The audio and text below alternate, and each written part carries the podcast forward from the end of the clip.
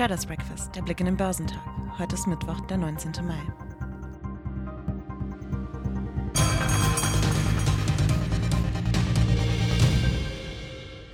Auch wenn der deutsche Aktienindex im heutigen Handelsverlauf wieder abbröckelte, das zuvor erreichte neue Allzeithoch ist technisch betrachtet auf jeden Fall ein Fortschritt, kommentierte Jochen Stanzel von CMC Markets. Der Aufwärtstrend der vergangenen Wochen setzt sich damit fort. Die Börsenampel springt zumindest kurzfristig wieder auf grün. Passend zur Saisonalität aber zeigt sich bei dem gestrigen Ausbruchsversuch unter den Anlegern auch ein gewisses Zögern und Zurückhaltung.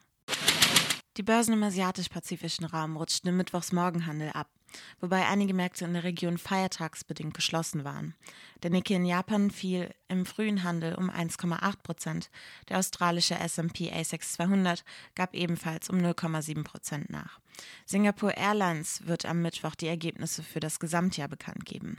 Die Märkte in Hongkong und Südkorea sind am Mittwoch wegen Feiertagen geschlossen. Die New Yorker Börsen haben am Dienstag nach einem zunächst durchwachsenen Handel letztlich ihre Vortagesverluste ausgeweitet. Auf die Stimmung drückten unter anderem enttäuschende Konjunkturdaten. Die US-Bauwirtschaft hatte im April einen Dämpfer erlitten. Die Zahl der neu begonnenen Bauten ging deutlich zurück und es wurden kaum mehr Häuser zu Bau genehmigt. Zudem verunsicherten regionale Coronavirus-Ausbrüche in Asien die Anleger weiterhin. Der US-Leitindex Dow Jones Industrial fiel um 0,8 Prozent auf 34.061 Punkte.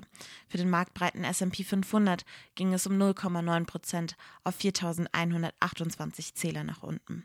Der technologielastige Nasdaq 100 büßte anfängliche Gewinne ein und verlor am Ende 0,7 Prozent auf 13.218 Punkte.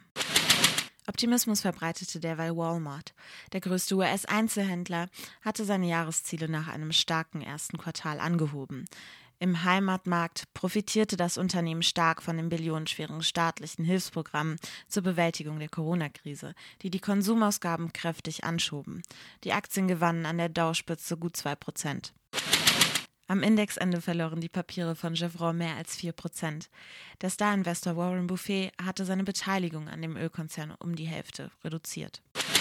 Die internationale Medienbranche bleibt nach zwei großen Deals offenbar weiter in Bewegung. Kreisen zufolge soll der weltgrößte Online-Händler Amazon an den Metro Goldwyn Mayer Filmstudios interessiert sein.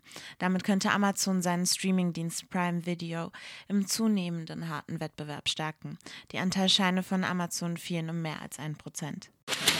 Erst Anfang dieser Woche hatte die Konsolidierungswelle in der Branche dafür gesorgt, dass der US-Telekom-Riese AT&T seine Mediensparte Warner Media mit dem Angebot des Rivalen Discovery zusammenlegen will, um das Streaming-Angebot zu stärken.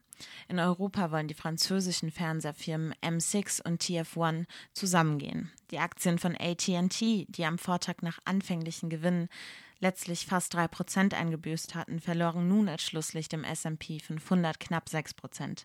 AT&T gibt mit dem Deal weitgehend seine Ambitionen auf, ein großer Player im Mediengeschäft zu sein. Und ohne den gesamten Barmittelzufluss von Warner Media müssten sich die Anleger von AT&T nun in Zukunft auf niedrigere Dividendenzahlungen einstellen. Gewinnmitnahmen nach seinem Rekord haben im DAX am Dienstag leicht ins Minus gedrückt. Der deutsche Leitindex schloss 0,07 Prozent tiefer bei 15.387 Punkten, nachdem er am Morgen noch einen Rekordhoch bei gut 15.538 Punkten erreicht hatte. Besser als der DAX schlug sich bis zum Abend der MDAX der mittleren Werte. Er ging mit einem Aufschlag von 0,5 Prozent auf 32.283 Punkte aus dem Handel.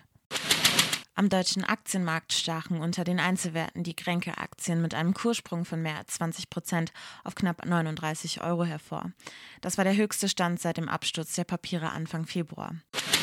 Im DAX sprangen Deutsche Wohnen kurz vor dem Handelsschluss kräftig an und gingen letztlich mit einem Aufschlag von 4,2 Prozent als DAX-Bester über die Ziellinie. Händler verwiesen auf vage Gerüchte über eine mögliche Übernahme durch einen Konkurrenten, die für Kursfantasie gesorgt hätten. Papiere des Lieferdienstes Delivery Hero holten nach zuletzt herben Verlusten wieder auf und gehörten mit einem Plus von knapp zweieinhalb Prozent ebenfalls zu den Indexfavoriten. Zuvor waren sie von jüngsten Hoch Ende April bei knapp 142 Euro um rund 27 Prozent abgesackt. Schlecht waren bei den Anlegern zuletzt die Pläne des Unternehmens für eine Rückkehr auf den deutschen Markt angekommen. Erling-Klinger-Papiere reagierten am Tag der Hauptversammlung des Automobilzulieferers mit einem Kursgewinn von 3,9 Prozent auf die Bekanntgabe eines Brennstoffzellen-Großauftrags. Am deutschen Anleihemarkt stieg die Umlaufrendite von minus 0,20 Prozent im Vortag auf minus 0,2 Prozent. Der Rentenindex fiel um 0,04 Prozent auf 143,8 Punkte. Der Bund Future verlor zuletzt knapp 0,1 Prozent auf knapp 169 Zähler. Zur Wochenmitte werden die Verbraucherpreise für die Eurozone bekannt gegeben. Erwartet wird eine gegenüber dem Vormonat unveränderte Inflationsrate von 1,6 Prozent. In den USA veröffentlicht die US-Notenbank Fed am Abend die Protokolle ihrer jüngsten Sitzung. Die Deutsche Börse und E.ON halten heute ihre Hauptversammlung ab. Quartalsergebnisse kommen von Arubis, Porsche, Scholler Blackman, Vienna Insurance, Telekom Italia, Analog Devices, Kisco, JD.com, L-Brands, Synopsys, Target und TJX. Heute wird der DAX im Minus bei 15.261 Punkten erwartet.